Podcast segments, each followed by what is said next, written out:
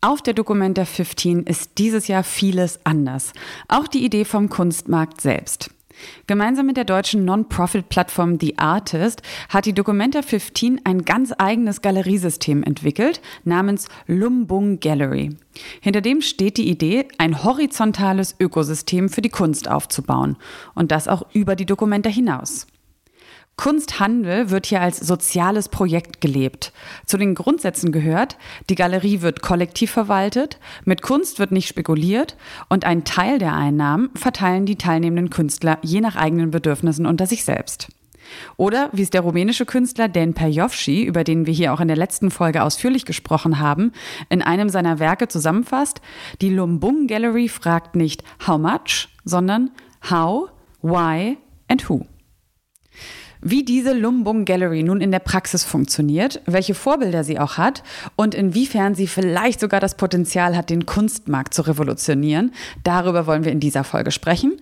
Und zwar mit Monopolredakteurin Saskia Trebing und live aus Kassel von der Documenta 15 mit Martin Heller von theartist.net. Und damit ganz herzlich willkommen zu einer neuen Folge von Kunst und Leben, dem Podcast in Kooperation mit dem Monopol Magazin. Mein Name ist Sarah Steinert und ich freue mich, dass ihr zuhört.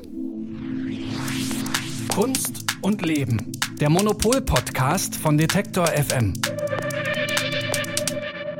Das kuratierende Künstlerkollektiv Ruan Gruber und die von ihnen zusammengetrommelten KünstlerInnen der Documenta 15 wollen nichts Geringeres als den in ihren Augen ungerechten und oft auch Kunst in seiner Qualität blockierenden Kunstmarkt mit dem Prinzip des konsequenten Teilens und nach Bedürfnissen orientierten Wirtschaftens neu erfinden.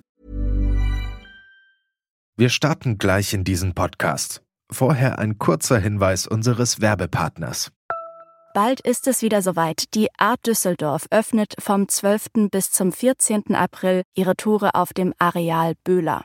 Mit dabei sind 105 Galerien, die eine Mischung aus aufstrebenden Talenten und etablierten Künstlern präsentieren. Die Messe untermauert ihren Anspruch an Diskursivität, Innovation und das Aufgreifen aktueller Themen durch ihren kuratorischen Ansatz und die gezielte Gestaltung ihrer Sektionen und Fokusthemen. Ihre Themensetzung und das Rahmenprogramm tragen dazu bei, dass die Messe auch weiterhin ein Ort des Austausches, der Debatte und des Kunsterlebens bleibt.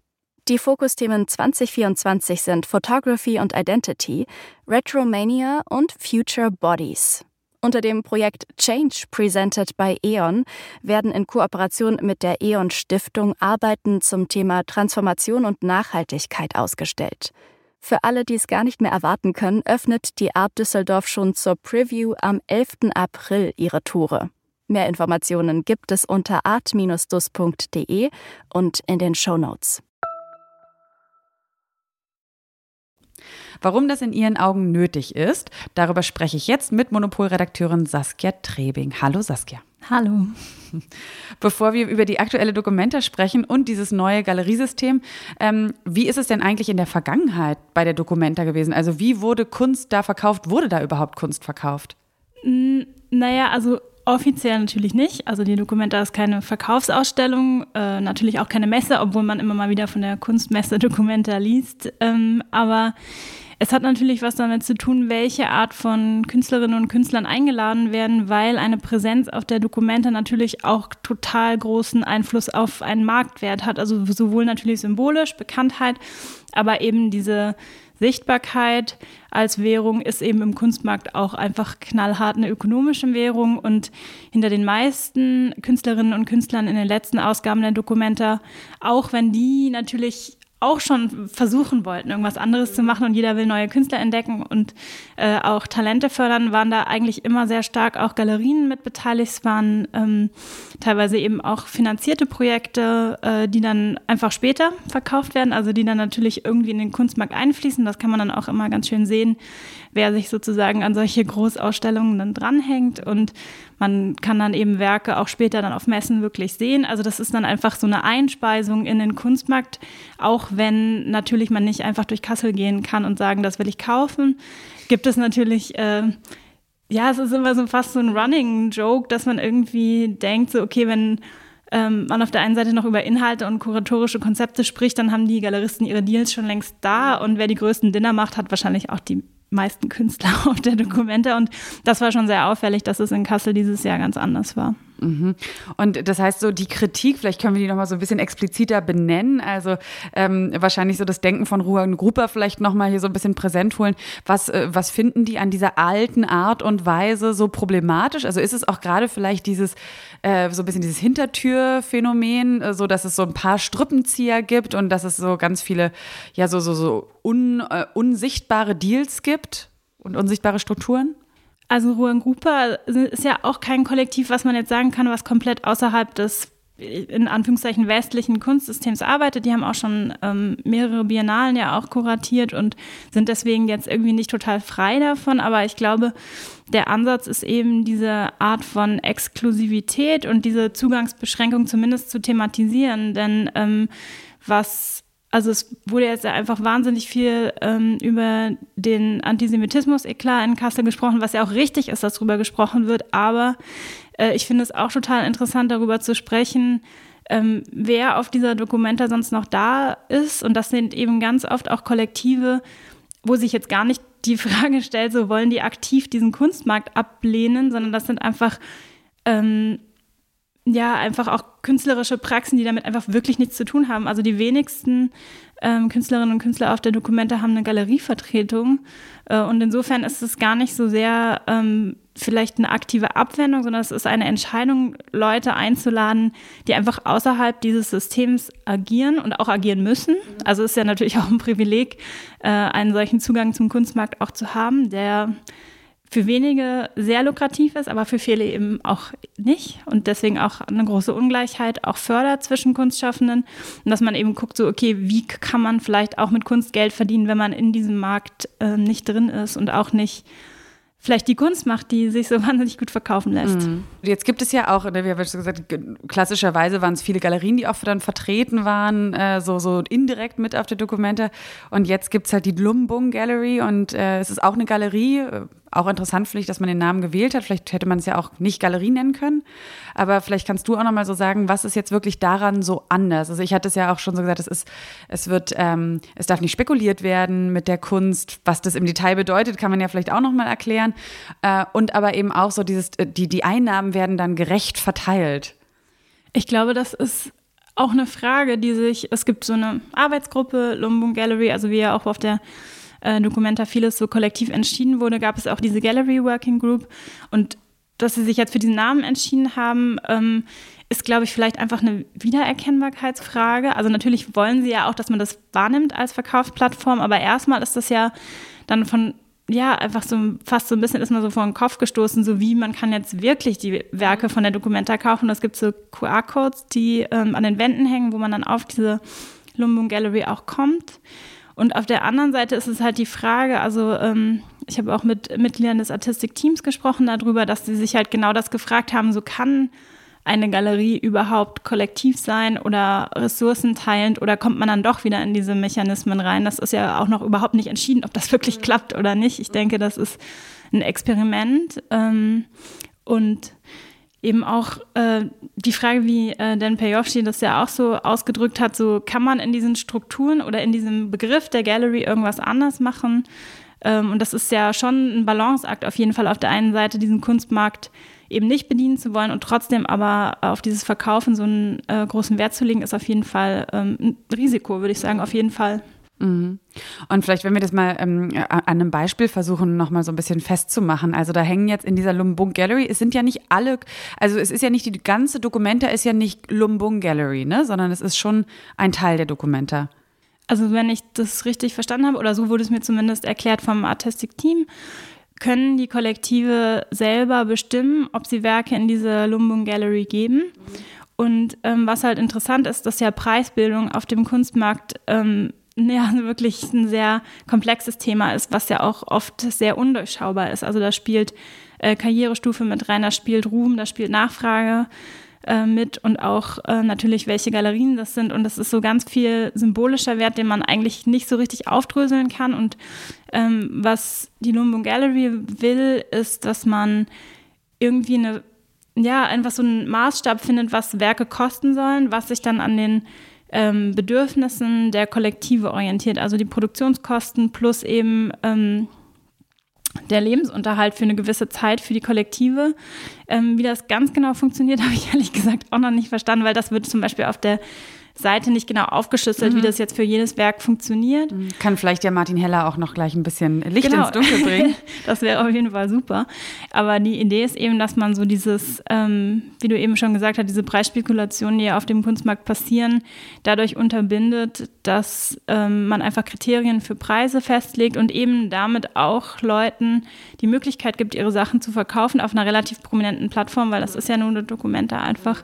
Ähm, dass man eben die sonst diesen Zugang nicht haben zu äh, Sammler-Communities und so weiter. Und ähm, nicht alles wird auf der Lumbung Gallery zu sehen sein, aber wie gesagt, in den Ausstellungsräumen gibt es ähm, verschiedene QR-Codes, wo man dann eben gucken kann, äh, welches Kollektiv da Arbeiten reingegeben hat. Ähm, es ist natürlich spannend, weil du hast es ja schon so angerissen, die Preisfindung äh, ist ja sowieso, man könnte jetzt einfach auch mal lapidar sagen, ein bisschen random, auf eine gewisse Art und Weise für Kunstwerke. Ne? Und jetzt ist es hier, ähm, jetzt werden hier halt so Preise festgesetzt und auf so eine gewisse Art und Weise ist es auch random vielleicht, weil natürlich dann auch die Lebenshaltungskosten, Materialkosten, das kann ja auch extrem auseinandergehen.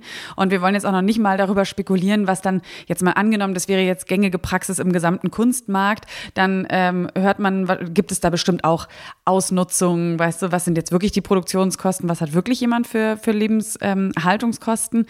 Äh, da gibt es dann bestimmt, könnte es auch viel Lug und Betrug geben, aber grundsätzlich scheint es mir ja schon so ein Ansatz zu sein, der auch in Richtung äh, gerechtere Gesellschaft vielleicht sogar im Ganzen gehen soll, dass einfach Preise nicht mehr in so total äh, lächerliche Höhe schießen können, sondern dass es irgendeine Form von Deckelung auch gibt. Also auf der einen Seite ein Mindestmaß, aber auch eine Deckelung nach oben. Ähm, das einmal sicherlich, wobei auch die Werke auf der Documenta ja auch nicht, gar nicht das Potenzial haben, so jetzt extreme Kunstmarktlieblinge zu werden, weil dafür einfach die Namen zu unbekannt sind. Also muss man auch mal sagen, dass es sich einfach auch in einer komplett anderen Sphäre bewegt. Ähm, aber ich finde es interessant, dass auf der einen Seite eben sehr viel Geld im Kunstmarkt einfach vorhanden ist und auch zirkuliert. Und auf der anderen Seite wird aber über Geld ganz wenig gesprochen, vor allem auch sehr wenig darüber, wie Künstler eigentlich ihren Lebensunterhalt bestreiten. Und dass man natürlich irgendwie Geld verdienen muss. Also der ähm, Vorwurf an Künstler, marktorientiert zu sein, ist ja eigentlich ein ganz sch schlimmer Vorwurf in äh, gewisser Weise, weil das ähm, dann ja schon fast so ein Absprechen von, äh, von künstlerischer Qualität ist. Also und da finde ich es interessant zumindest, dass die Dokumente den Versuch macht, in dem, in dieser Ausgabe zu sagen, ähm, das Auskommen unserer Künstler, unserer Kollektive machen wir zum zentralen Thema. Mhm. Und das hat ja schon angefangen mit dem Budget der Dokumenta, die ja ähm, zum größten Teil eben auch aus öffentlichen Geldern ähm, finanziert wird, plus Sponsorengelder, plus Eintrittsgelder also eigentlich ziemlich klassisch finanziert wird, aber ähm, dass Rohan Gruppe auch Teile dieses Budgets äh, zur Selbstverwaltung an die Kollektive weitergegeben hat, wo man dann eben äh, auch überlegen konnte, so okay, wie viel Geld brauchen wir jetzt, um dieses Kunstwerk zu finanzieren oder was braucht vielleicht auch ein Kollektiv, um äh, anderen Leuten die Chance zu geben, auszustellen, die vielleicht sonst nicht ausstellen können. Mhm. Es gibt ja auch zum Beispiel äh, einfach die Reisekosten, um in Europa auszustellen, Visum zu bekommen. Das sind alles solche Punkte, die für manche Leute einfach unmöglich sind im äh, erweiterten Kunstbetrieb. Das macht man sich ja auch immer nicht so klar. Und äh, diese Idee, die Ressource einer Großausstellung zu benutzen, um eben eine Plattform zu geben für Leute, die sonst da nicht auftauchen. Also das gilt nicht für alle. Es gibt durchaus auch mhm. etablierte Künstlerinnen und Künstler, die sich dann in diesen Kollektiven ähm, verstecken, mehr oder weniger verstecken.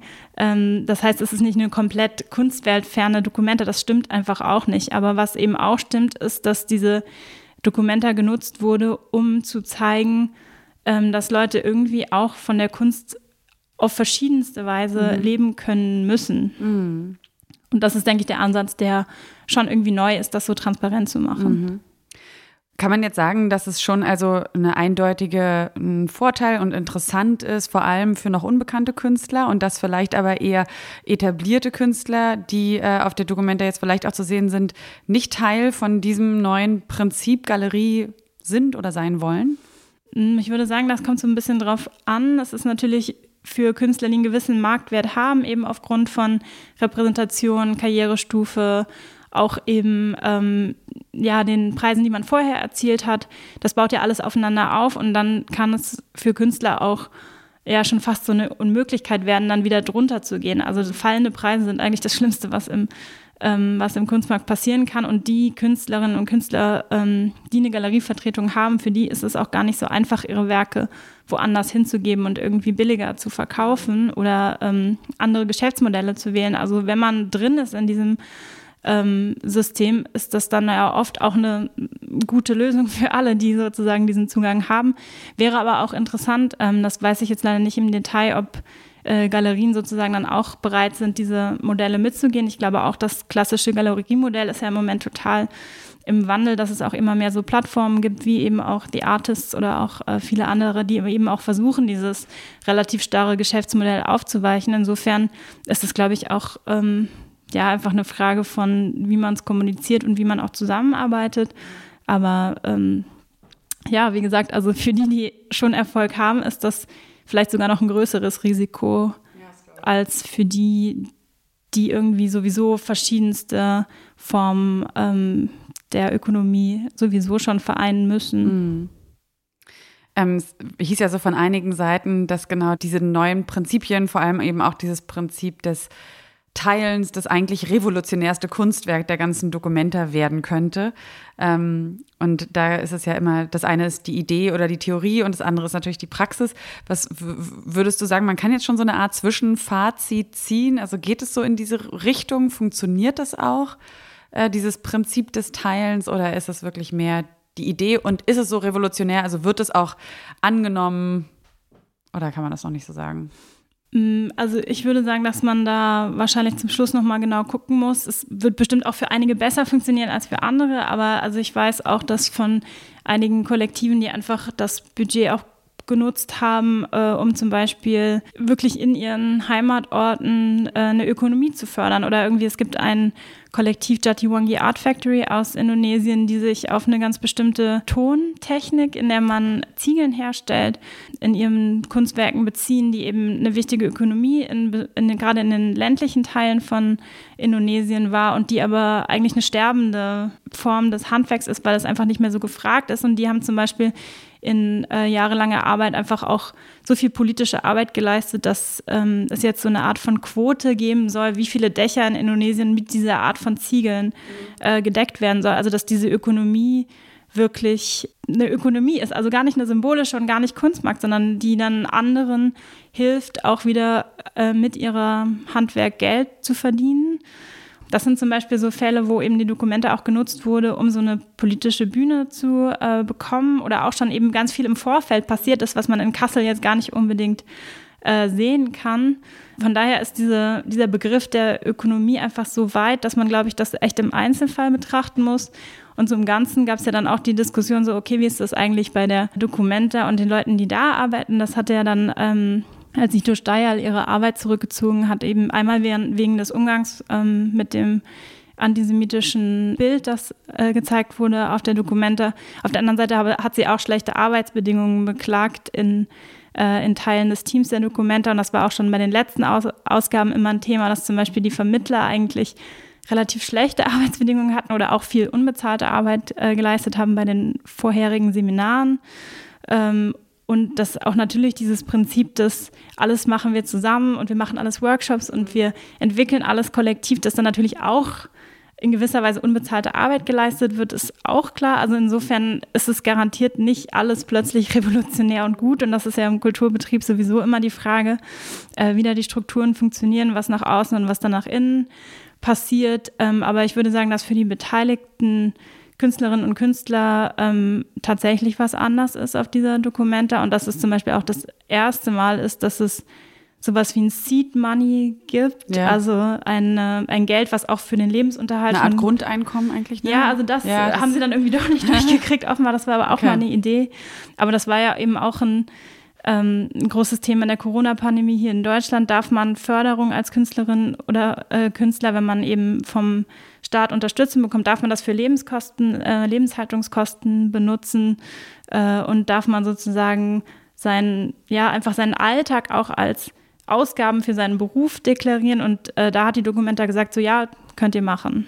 Und das ist, finde ich, schon etwas, was eben auch so Fördersysteme insgesamt, da sich total viele Fragen auftun. Und ob das wirklich alles funktioniert, kann ich wirklich auch nicht sagen. Ich glaube, das wird man dann irgendwie gucken, was funktioniert hat und was auch nicht. Aber die Idee ist, glaube ich, etwas, was im Kunstbetrieb relativ drängend ist und was auch von vielen so sehr interessiert beobachtet wird, ähm, ist mein Eindruck, auch wenn man so äh, mit Künstlerinnen und Künstlern spricht. Mhm. Und jetzt ähm, ist ja die Documenta 15 jetzt auch nicht die, nur die, die einzige Pionierin. Also es gibt eben ja auch schon, du hast es auch gesagt, es verschiebt sich sowieso ein bisschen was im Kunstmarkt. Also auch mit Galerien bekommen mehr Konkurrenz, auch von Plattformen und so weiter und fangen auch an, sich so ein bisschen zu restrukturieren. Und ähm, deswegen freue ich mich jetzt, dass wir jetzt im zweiten Teil des Gespräches von Martin Heller, der eben einer der Köpfe ist, auch von der Plattform The Artist, noch so ein bisschen mehr Background-Info bekommen, der also auch schon mit diesem Prinzip schon länger arbeitet und jetzt eben eben auch auf der Documenta ist und ganz konkret und in der Praxis diese Lumbung Gallery realisiert. Und ähm, dir, Saskia, danke ich an dieser Stelle schon mal so ein bisschen für die, für deine Background-Infos und für die ganzen theoretischen Aspekte, ähm, die sich darum drehen. Und das ist, glaube ich, wirklich auch das Spannende an dieser Documenta. Es werden einfach ganz viele Fragen und Diskussionen aufgeworfen, die vielleicht bisher nur so in kleineren Kreisen geführt wurden und die jetzt so ein bisschen größer werden. Vielen Dank auch. Und noch mehr Praxiseindrücke oder vor allem richtige Praxiseindrücke bekommen wir jetzt von dem Mann, der in Kassel mit dafür verantwortlich war und ist, das Prinzip Lumbung Gallery umzusetzen. Und mit ihm sprechen wir jetzt.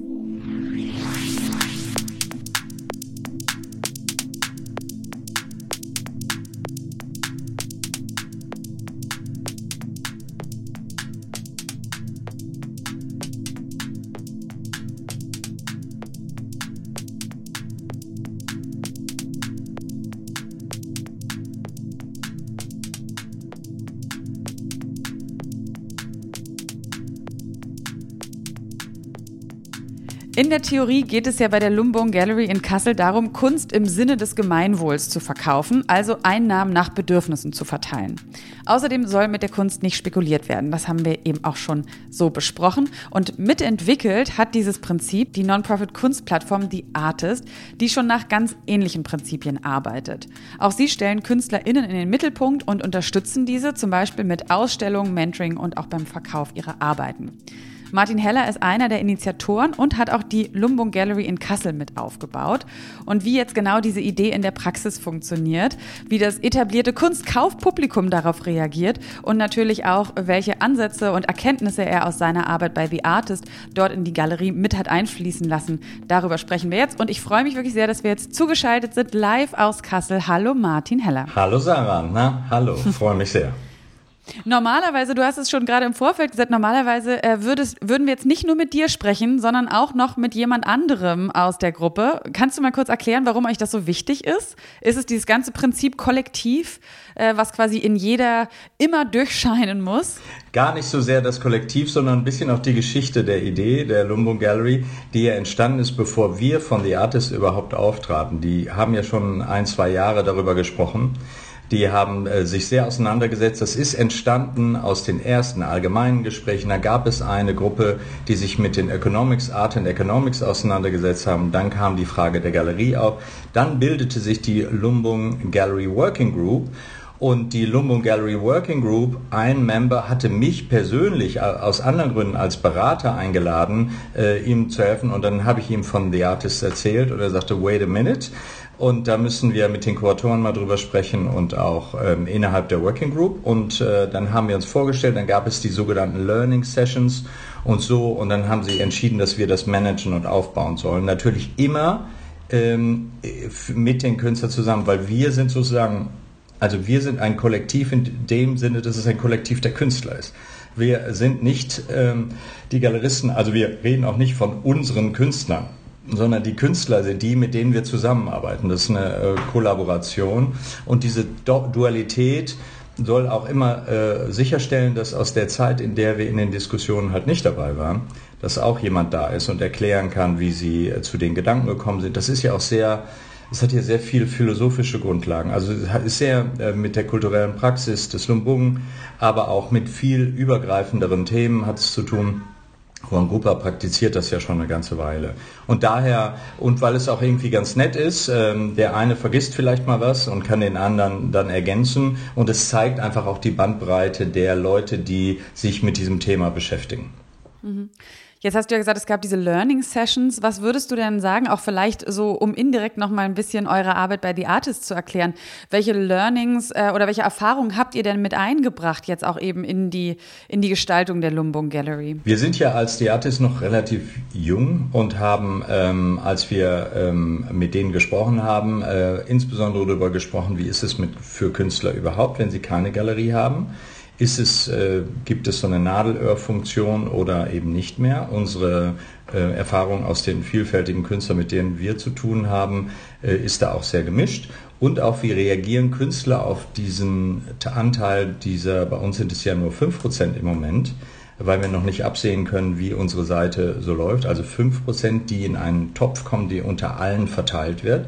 Also dieses Prinzip, wie kommt das bei den Künstlern an?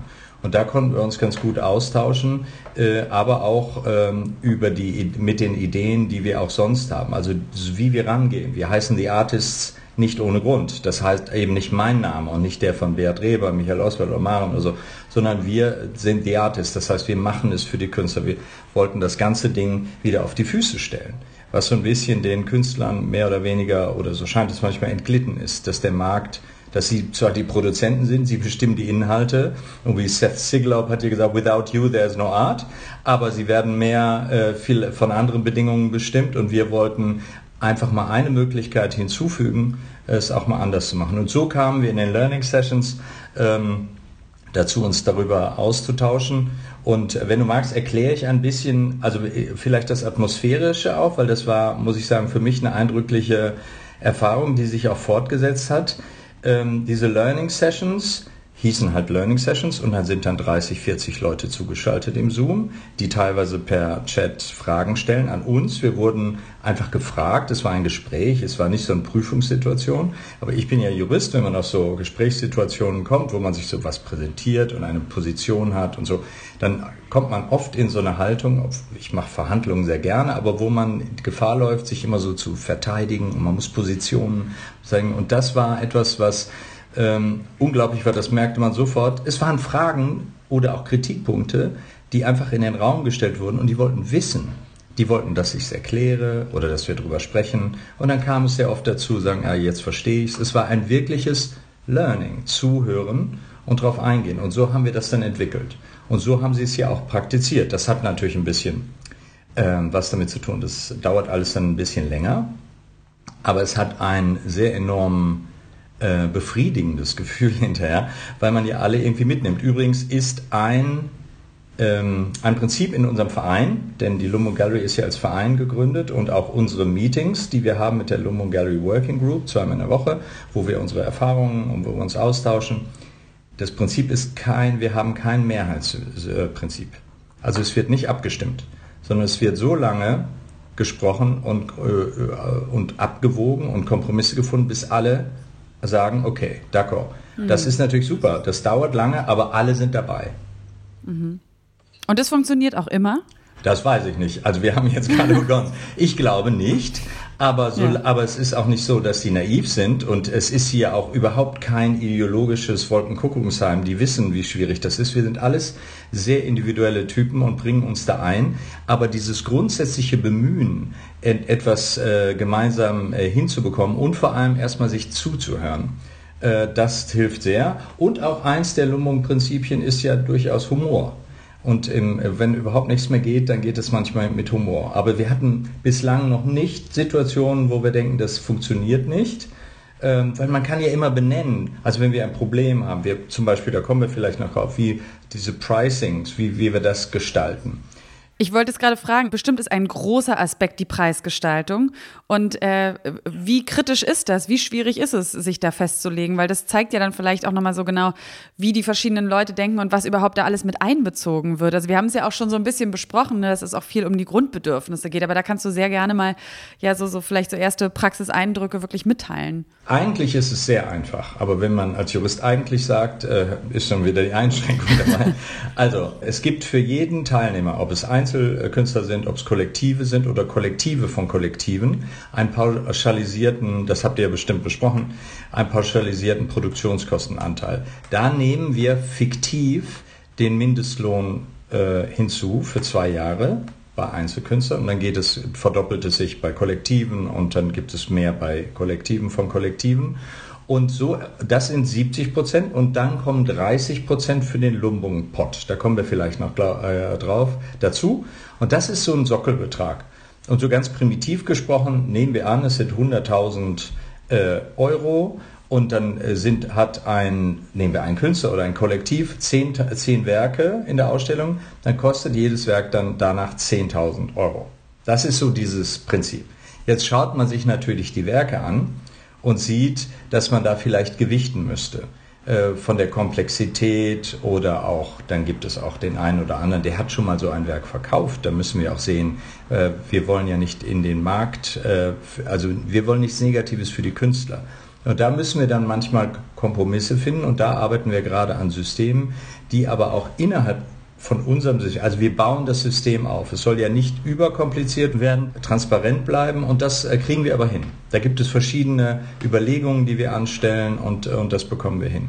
Aber über allem steht eben, dass kein Kriterium ist, dass jetzt einer meinetwegen sehr bekannt ist, die anderen nicht bekannt sind, das eine verkauft sich besser, das andere schlechter. Es gibt eine Künstlerin, die sagt, die Arbeit, die mag ich so gerne. Also wenn ich die verkaufe, dann möchte ich die aber für einen höheren Preis, weil ich möchte die Schwelle hochsetzen. Und dann haben wir gesagt, dann machen wir das ganz anders. Wir nehmen es einfach raus und du verkaufst es nicht. Und das fand sie auch ganz gut. Ähm, und dann haben wir dann mehr, um es auf die anderen zu verteilen. Das machen wir aber nicht. Ich sitze da nicht und sage, ich verteile das jetzt so, weil ich so schlau bin, sondern dann sitzen wir mit den Künstlern zusammen. Wir erarbeiten manchmal einen Vorschlag, geben das dann zu den Kollektiven und dann erörtern wir das, wie wir das machen. Und was sind dann Streitpunkte?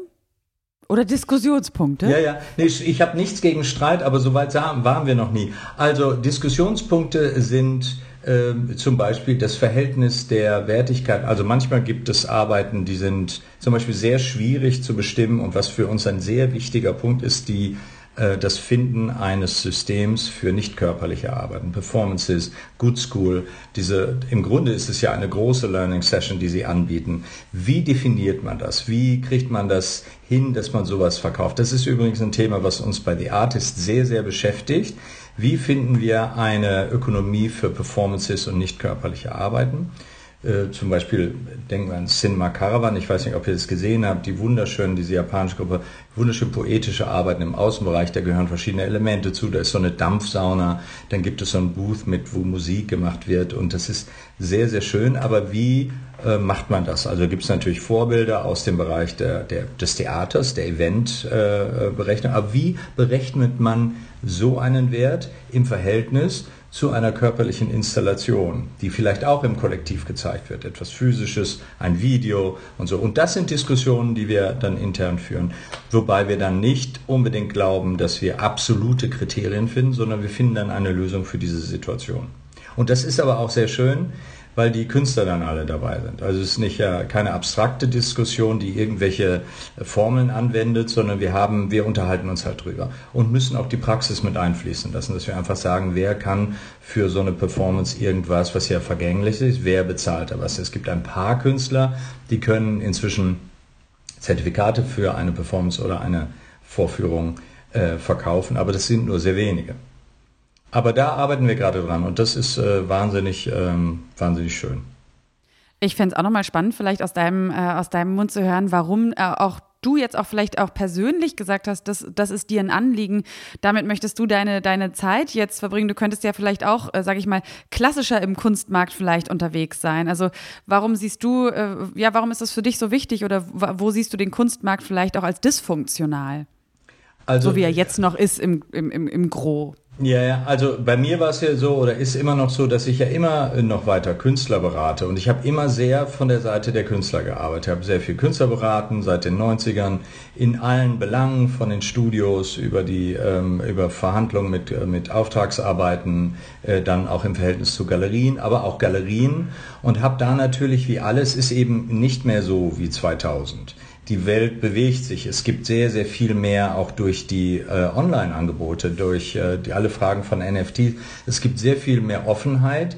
Die Frage ist, wo die Qualität da sein wird. Also die Qualität meine ich jetzt nicht von den Werken, sondern im, für den Markt, für die Teilnehmer. Und da war es mir immer ein Anliegen, ähm, etwas zu finden, was für die Künstler gut ist. Den Künstlern äh, zur Seite zu stehen und eine weitere Möglichkeit zu finden, ähm, und, und ich würde gar nicht so sagen, dass der Kunstmarkt so dysfunktional ist, äh, sondern in Teilen funktioniert er wirklich gut. In, er hat nur extreme Ausschläge angenommen, die äh, auch den Fokus so verlagert haben von der Realität der Künstler und der künstlerischen Existenz. Und das geht mir ehrlich gesagt tierisch auf den Keks, weil das auch oft in den Medien werden natürlich, ist natürlich alles, was ein bisschen über große Auktionsergebnisse oder irgendwelche teuren Werke, das ist ein bisschen äh, glitzernder, aber das ist nicht so die Realität der meisten Künstler, auch nicht der, die auch sehr erfolgreich sind. Also hat mich das sehr ähm, ähm, interessiert, auch beschäftigt, was kann man machen, um Künstler zu fördern, um, um dem Ganzen etwas weiteres, einen anderen Sockel hinzuzufügen. Und äh, das ist dann in den letzten zwei Jahren so entstanden. Und witzigerweise trafen wir uns da. Der Bert Reber hatte so ganz ähnliche Gedanken. Und so sind wir dann zusammengekommen und machen das jetzt gemeinsam. Aber ne, nochmal diese, ähm, äh, es ist schon so, dass wir in der Kunst, das kann man so sagen, also ähnliche Entwicklungen sehen wie ähm, in der Wirtschaft, wo der sogenannte Finanzkapitalismus ja sich entfernt hat von dem unternehmerischen Kapitalismus, der der Innovationen, Umgesetze produziert. Im Grunde ist es, wirkt es heute fast altmodisch, aber in Zeiten, wo es um Shareholder Value geht, gar nicht mehr so richtig um die Company selber, wo es sehr abstrakte Werte gibt, die gehandelt werden, hat sich auch die äh, Kunstwelt in diese Richtung äh, bewegt. Und auch das Publikum ist ein anderes geworden. Es ist ja noch nie, gibt es so viele Leute, die sich für zeitgenössische Kunst interessieren. Ähm, und es gibt sehr, sehr viele reiche Leute. Ähm, und da gibt es sehr, sehr unterschiedliche Sammler, die auch äh, Kunst gehört irgendwie so dazu, Kunst zu kaufen, äh, was erweitert natürlich den Markt, aber ähm, es ist nicht unbedingt so, dass die Möglichkeiten der Künstler sich dadurch, also sich zu präsentieren, die Künstler sind weiter sehr auf sich gestellt und auf jemanden an ihrer Seite. Und da, wir, äh, da, da bieten wir halt mit The Artist auf einer gewissen Ebene eine Unterstützung die aber schon allein von dem, was wir tun und nicht tun, sich natürlich total von den einer, einer, sag ich mal, guten Galerie unterscheiden, die natürlich ähm, enorm ähm, inhaltlich langfristiger arbeitet als wir. Ähm, aber äh, wir sehen, wir müssen mal schauen, wo wir uns weiterhin entwickeln. Wir lernen ja ähm, äh, jeden Tag, auch hier durch die Lumum Gallery natürlich. Mhm, mh ich krieg's, ich finde es immer noch, äh, ich merke, ich finde es immer noch nicht so richtig greifbar zum Teil. Ich weiß nicht, ob es euch, also so, ähm, jetzt so gerade im Vergleich, ich finde diesen Vergleich schon nochmal zu dem traditionellen Arbeiten von Galerien. Vielleicht kannst du das auch nochmal sagen, was so einfach so die größten Unterschiede sind. In der, vor allem so, was so die Ausrichtung angeht. Also, die, also jetzt bei der Lumbo Gallery ist es natürlich eine künstliche Situation in gewisser Weise. Es ist für uns ein Laboratorium, weil alles sind Künstler, die sind hier in einem geschützten Feld. Also ich rede jetzt nicht von den Mediensturm, aber die Dokumenta, dass es gibt Gelder, bestimmte Produktionsgelder, die wir verteilen können und wir können hier was ausprobieren. In einer Galerie äh, ist es anders. Da, da ist man hinter Sammlern her, da geht es nach den Marktpreisen, da gibt es die Fragen der Produktionskosten, wer was wofür bezahlt. Äh, das sind natürlich ganz andere Dinge. Da gibt es ganz große Unterschiede. Allerdings gibt es ähm, hier auch den Unterschied, dass es auch von den Künstlern das Spekulative ähm, ähm, ergänzt wird, sagen wir mal, wir wissen ja nicht, was aus diesen Künstlern wird, durch dieses Bewusstsein, Teil einer Gemeinschaft zu sein. Dass man, äh, das muss man einfach wissen, wenn man 30 Prozent, äh, man gibt nicht 50 Prozent an eine Galerie, die für einen dann etwas macht, was manchmal gar nicht so richtig benannt wird von der Galerie oder den Künstlern, aber durchaus natürlich super wichtige Sachen. Aber hier ist es anders. Wir kriegen als Lum- und Gallery-Betreiber keine Kommission. Wir haben ein festes Budget, nach dem wir arbeiten. Und wir versuchen jetzt mal das hinzukriegen. Und das, was übrig bleibt, wird halt 30 Prozent kommt auch in diesem Topf. Das bedeutet, auch die teilnehmenden Künstler müssen sich irgendwie damit auseinandersetzen, wie verteile ich, was machen wir damit? Wie geht es dem einen oder anderen? Kriegt vielleicht was, was weiß ich, was in unserem Topf dann sein wird. Vielleicht sagen sie, okay, die Hälfte verteilen wir, aber vielleicht kriegen dann die Leute in besonders gerade wirtschaftlich komplizierten Gegenden oder der eine oder andere, da wurde auch drüber diskutiert, ist alleinerziehend, hat irgendwie Eltern zu pflegen oder versorgen oder sowas. Also es ist ein Element der gemeinsamen Ressourcenverwaltung dabei, was es woanders nicht gibt. Das haben wir auch bei The Artist. Das ist ein, man, wir, man, es ist ein dieses, dieser Begriff ist leider so, so ähm, ausgelutscht, aber es ist so ein solidarisches Element dabei. Und das habe ich durchaus gemerkt. Viele Künstler ähm, vermissen das Gefühl, dass sie Teil von einem etwas sind unter den Kollegen. Äh, sie sind natürlich Teil der Kunstwelt, aber es ist schon sehr vereinzelt teilweise. Und wenn man sich das vorstellt, wie das ist, wenn man meinetwegen als Teil einer Gruppenausstellung, nehmen wir mal an, äh, und dann die, die verkaufen, äh, geben einen gewissen Prozentsatz in einen Topf und dann kriegen dann alle was davon, die an der Gruppenausstellung teilgenommen haben. Das ist so eine Idee, die wir auch verfolgen. Äh, dann ist es natürlich ein ganz anderes Gefühl.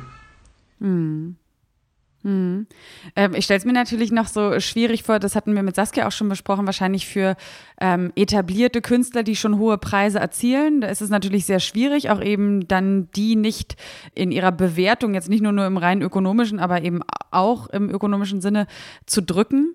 Es, es klingt halt eben auch so ein bisschen so, als wäre, ähm, also ich, ich kann mir das sehr gut vorstellen, also man ist, an der Spitze ist es ja immer auch einsam.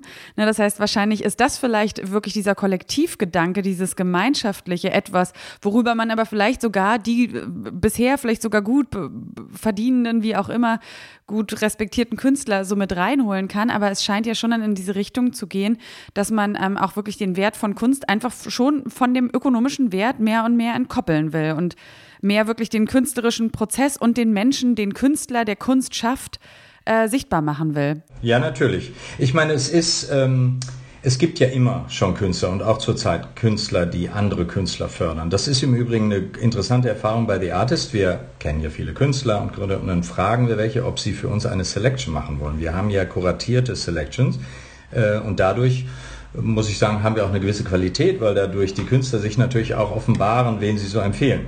Und dann gibt es Künstler, die wissen, ja, dieser Kollege oder ich finde die so toll und ich habe das gesehen und die haben auch keine Galerie und ich würde den gerne haben. Dann gibt es wieder Künstler und es ist fast 50-50, die gucken mich total erstaunt an und haben noch nie darüber nachgedacht dass man äh, andere, äh, andere Kollegen, gar nicht böse, boshaft, sondern ich glaube, die sind so in ihrer Rolle.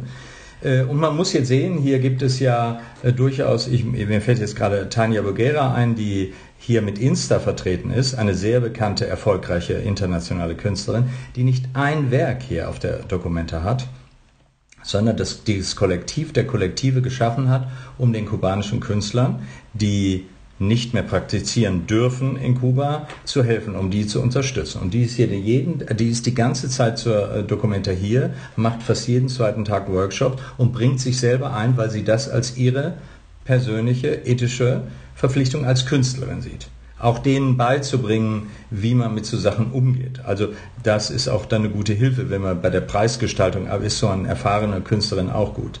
Ähm, aber es ist natürlich wahr, die Künstler, die, wer braucht uns, wenn es nur ums Materielle geht? Das brauchen uns die gut äh, verdienenden Künstler natürlich nicht. Aber es gibt, wird durchaus Möglichkeiten geben, das denken wir auch bei The Artist, dass man äh, die als Mentoren mit reinnimmt oder dass sie sagen, vielleicht machen wir mal eine Ausstellung, wo ich einfach meiner Galerie sage, dieses Werk verkaufe ich unter den und den Bedingungen genau wie, wie, da, äh, wie dort. Also wir haben schon Anfragen von, ähm, von bestimmten Institutionen, das mal so als Workshop bei denen zu machen. Die International Biennial Association, denn da haben wir so eine kleine äh, Lumbo Gallery Learning Session mit denen mal gemacht kürzlich und die sind sehr daran interessiert, dieses Thema weiter zu, ähm, zu besprechen. Weil da kommen nämlich ganz viele Sachen mit rein. Wie macht man das mit Funding, unterschiedlichem Funding zu Produktionskosten und so. Aber da ist viel zu tun. Wir sehen die 100 Tage jetzt als für uns so ein richtiges Labor äh, und wir machen auch schön unseren Harvest äh, hier, damit wir äh, lernen und hinterher sehen, was haben wir daraus gelernt, was ist umzusetzen, was nicht. Es wird möglicherweise verschiedene Modelle geben. Und ich bin auch sicher, dass viele ähm, dieses Prinzip in wie das so bei Greenwashing ist, wenn viele mit so ähnlichen äh, Sachen kommen, weil sie dann irgendwie toll aussehen, aber letztlich geht es um wahnsinnig viel Profit. Ich weiß selber schon von einer sehr großen Kunstveranstaltung auf der Welt, die die sich auf einmal so mit Künstlerförderung äh, beschäftigen möchte. Aber letztlich weiß ich, was die da für Millionen reinpumpen an Beratungskosten und das machen die nicht, äh, wenn da nicht hinterher wieder das ganze Geld äh, wieder zurückfließt. Wohingegen, wie gesagt, das, das Geld verdienen ist nicht, ist nicht das Schlimme, sondern die Ressourcenverteilung und ein bisschen dieses, diese, dieses Gemeinschaftsgefühl, ohne irgendwie so eine klebrige ähm, ähm, Sitz, Sitzgruppe oder Selbsterfahrungsgruppe ein Gefühl so zu propagieren. Das, darum geht es ja. ja nicht. Inwiefern würdest du sagen, spiegelt sich das auch in einer anderen Art von Kunst wieder? Also eine andere Art von Ressourcenverteilung und sowas, weil Saskia hatte das auch schon so ein bisschen angesprochen. Es gibt ja auf der Dokumenta ähm, erstaunlich viele Kunstprojekte, äh, wo eigentlich es nicht, also wo der Kern des Pudels quasi nicht das Kunstwerk selbst zu sein scheint, sondern eigentlich ja eher so ein, so ein politischer, äh, eine politische Forderung und eine, Ungerechtigkeit vor Ort steht. Ähm, ist das was, was du auch sagen würdest, was so miteinander verflochten ist? Ich glaube, das ist sich von der Mentalität und von der so einer ethischen Grundhaltung einfach sehr nah. Das glaube ich schon. Deswegen fällt es da vielleicht leichter.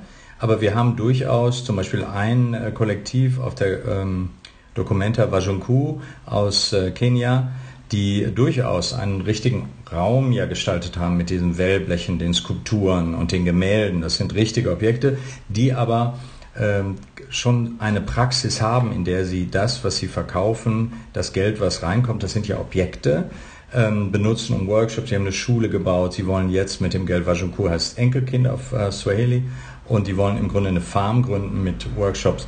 Studios für andere Kollegen. Ähm, das heißt, eine zukunftsgerichtete ähm, Sache machen. Also durchaus etwas, was auch einen übergeordneten Zweck hat, aber ähm, ein ähm, sozusagen die Arbeit selber ist tatsächlich tatsächlich äh, Produkte, ja, physische Objekte. Ich meine, ich kenne aus meiner Praxis viele Künstler, mit denen ich arbeite, die dann Erfolg haben, die dann mich immer gefragt haben, gibt es nicht irgendwas, wo ich so meiner Galerie sagen kann, davon geht dann 10% da so ab oder so. Und das hat natürlich so eine, so eine Mischung. Ich will da nichts Böses unterstellen, aber man will dann auch ethisch gut aussehen, obwohl man eigentlich ähm, ne, das gibt es natürlich viel, aber es gibt auch manchmal so ein Unbehagen auch bei diesen Künstlern, die dieses, diesen Erfolg haben, weil die sagen, wir verdienen jetzt das Geld und vielleicht lassen uns auch mal was anderes machen. Da gibt es ja durchaus viele Künstler, die das tun. Aber hier ist es sozusagen mit der Praxis, hier geht es um die künstlerische Praxis und dazu gehört auch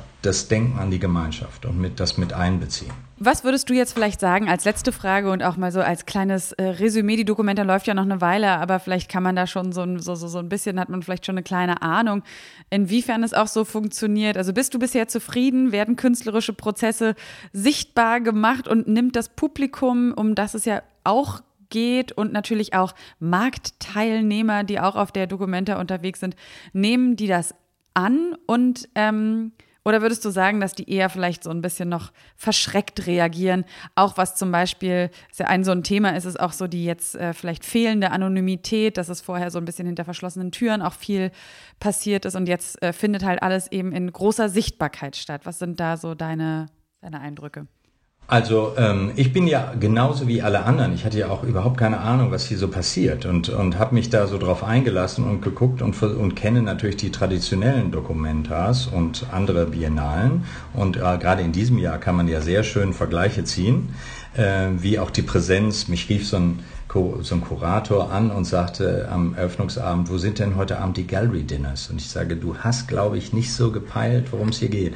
Aber dieser ganze Zirkus, in die sich alle so eingegroovt haben, auch die, die kritisieren, muss man ja auch sagen, und die ja zu sehen, das funktioniert nicht mehr so für, mit ihrer Deutungsmacht, äh, das funktioniert hier in Kassel wirklich gut. Und das Surreale ist ja, und da sprechen wir ja nicht drüber, aber das Auseinanderfallen der, des Großteils der medialen Aufmerksamkeit auf das eine wichtige Thema, aber das eine Thema und dann die Realität vor Ort, wo man Menschen sieht, die entspannt und ähm, ich will das jetzt nicht so aber so ganz glücklich durch die Ausstellung gehen, weil sie nicht so belehrt werden. Es ist nicht von oben herab. Es ist eine Einladung. Es ist wirklich eine generöse Einladung. Äh, manches wird einem gefallen, manches versteht man, manches nicht. So ist es aber auch bei allen anderen Ausstellungen. Und ich glaube, das hat hervorragend geklappt. Und was mich besonders interessierte, war, wie klappt das bei den Fachbesuchern? Also Museumsdirektoren, Kuratoren und Sammlern. Und da gibt es eine ganze Menge auch sehr, äh, sehr wichtige Sammler, die die völlig, die mir auch sagten, eine künstlerische Großausstellung der Zukunft muss man so machen. Und, äh, und wir haben sehr interessante, also ich, wir verhandeln gerade mit einem sehr großen Museum über einen sehr großen Ankauf. Und da sagten die Künstler, die Kollektive aber, das möchten wir aber nicht für irgendein so Lager verkaufen, sondern wir möchten äh, das so aktivieren, so eine Activation. Und da haben wir so ein bisschen Brainstorming gemacht, was man machen kann. Ich kann es noch nicht, weil es halt, sonst könnte ich schönere Beispiele sagen, aber es ist noch nicht so ganz durch. Und dann kamen wir, was man, sagen wir mal so, äh, im weitesten Sinne Performances oder Workshops, so parallel. Die Institution war völlig happy die waren glücklich. Die sind ja auch so ein bisschen, man läuft auch ein bisschen tot. Dann kommt wieder ein großer Name ähm, und ein, dann kommt eine tolle Ausstellung, da werden die Sachen gestellt, gehängt oder irgendwie so. Und man, man will aber sich doch auch mit Menschen verknüpfen. Also ich glaube, das hat hier extrem gut funktioniert. Ähm, sehr auch zu meiner Überraschung. Ich habe am Anfang genau von allen anderen gehört, wenn du nach Kassel, da musst du immer Wandzeichnungen lesen und da sitzen alle in so Gesprächsgruppen rum. Und das ist ja Quatsch. Es ist ja sehr, sehr offen, sehr fröhlich, trotz vieler ernster Themen. Also man wird nicht belehrt, es ist ein, ein, ein Angebot. Und ich finde als kulturelle Praxis, wenn das hier äh, bei uns so vorgeführt werden, muss ich sagen, Chapeau, da äh, ist, das ist dann schon sowas, was ich zukunfts fähig und zukunftsweisend ähm, sehe. Und noch eins, ich habe in einigen Fällen auch erlebt, äh, dass Sammler, wenn sie mit uns dann sprechen und wir versuchen, zum Beispiel ein Sammler, der mit einer, mit äh, einer Gruppe gesprochen hat, da geht es um Land, Landentwicklung und wieder aufforsten, aber auch ein Künstlerdorf und so, ein ganz tolles Projekt.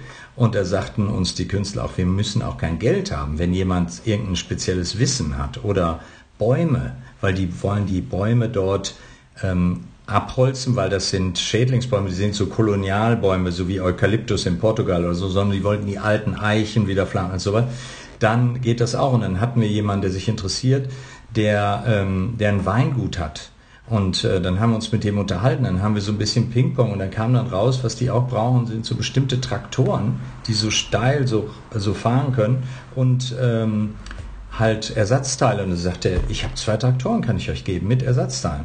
Und dann, jetzt machen wir also so ein Transvestment äh, und er will äh, eine Installation für seine Sammlung kaufen dafür. Und dafür kriegen die dann Traktoren und er sagt, und ich komme auch mal zwei Wochen und schule euch und arbeite mal mit. Das war für den, die Sammler, die nicht nur als Geldmaschinen gesehen werden, sondern Teil auch einer Kommunikation sind, ähm, die sind zum Teil auch sehr happy. Was man ja vielleicht auch nicht vergessen darf, äh, auch gerade wenn wir jetzt über Kunstmarkt und das Ökonomische sprechen, sind ja Künstler und auch Leute, die im Kunstmarkt agieren, also auch Sammler, ja wahrscheinlich kann man sagen, prinzipiell Leute, die an kreativem Denken, neuen Ansätzen und sowas aber interessiert sind. Und deswegen wirkt es vielleicht auf den ersten Blick überraschend, dass es da auch eine gewisse Offenheit gibt, aber dann auf den zweiten Blick, wenn man drüber nachdenkt, auch eigentlich nicht. 100 Prozent, ja. Also vielen, vielen Dank wirklich äh, für diese auch Praxiseindrücke an Martin Heller von der Non-Profit-Plattform The Artist. Wir sind, glaube ich, sehr gespannt, wie es da weitergeht. Auch vielleicht sprechen wir auch noch mal ganz am Ende der Dokumenta und hören noch mal dann wirklich ein finales Resümee. Wahrscheinlich wird es auch gar nicht geben. Also wahrscheinlich können wir einfach auch so ein bisschen beobachten in den nächsten Jahren, wie sich, ja, wie sich so der ganze Markt, der ganze Kunstbetrieb, vielleicht auch die ganze Gesellschaft verändern. Vielleicht ganz kurz, die Lumbung Gallery ist nicht mit der Dokumenta zu Ende, sondern die geht danach weiter. Unser Plan ist, dass die etabliert wird darüber hinaus. Also, very welcome. Lass uns nochmal sprechen. Wo kann man die verfolgen? Wenn man sich darüber ähm, weiter informiert? Wir werden dann, ja, wir werden dann erstmal online gehen und dann haben wir auch andere Pläne. Es hängt davon ab, wie groß unser Topf ist, ob wir daraus nicht vielleicht eine Stiftung machen, das mit irgendeiner Art School verbinden, wo wir andere ähm, auf Kunstakademien, also da sind wir gerade hinterher, dass wir das da platzieren, dass wir auch Leuten im Kulturmanagement, Galeristen, aber auch Künstlern die Ideen beibringen, nahebringen. Und äh, das ist ein offenes, wir sind ein Verein, wir haben die Gedanken nicht, kann man nicht schützen. Es ist sehr offen, jeder kann so leben und arbeiten wie wir. Und äh, wir wollen das natürlich dann weiter unsere Erfahrungen umsetzen und das wird erstmal online sein. Und wer weiß, einfach, wir werden uns ähm, zu erkennen geben. Okay, das ist schön. Sehr beruhigend für alle, die das ganze Prinzip jetzt vielleicht auch wirklich spannend finden. Und äh, an dich, Martin, dann nochmal echt ganz herzlichen Dank für deine Zeit und auch ganz, ganz viel Erfolg für weiter viele Learnings auf der Dokumenta. Und äh, ja, wir sind gespannt, äh, wann wir uns dann wieder hören und mit welchen Erkenntnissen. Sehr gerne. Vielen, vielen Dank. Und das war es dann von uns für heute. Wenn euch das Thema interessiert, wir haben auch in den vergangenen Folgen über ganz viele verschiedene Aspekte rund um die Documenta 15 in Kassel gesprochen, auch über den Antisemitismus-Skandal. Ähm, in der vergangenen Folge, das hatte ich am Anfang gesagt, ging es auch um den rumänischen Künstler Dan Perjovci. Auch eine sehr spannende Folge, die ich euch an dieser Stelle mal ans Herz lege. Und diese und alle anderen Folgen, die könnt ihr natürlich ganz bequem hören in der Detektor.fm App und überall da natürlich auch, wo es Podcasts gibt, zum Beispiel bei dieser Spotify, Apple Podcasts und Amazon Music. Und damit sage ich ganz herzlichen Dank an euch fürs Zuhören. Freue mich natürlich, wenn ihr das nächste Mal wieder mit dabei seid. Bedanke mich auch noch bei meiner Kollegin Sarah Marie Plikat, die hatte die Redaktion für diese Folge. Ich bin Sarah Steinert und wünsche euch eine gute Zeit, schöne heiße Wochen, bleibt gesund und bis bald. Kunst und Leben. Der Monopol-Podcast von Detektor FM.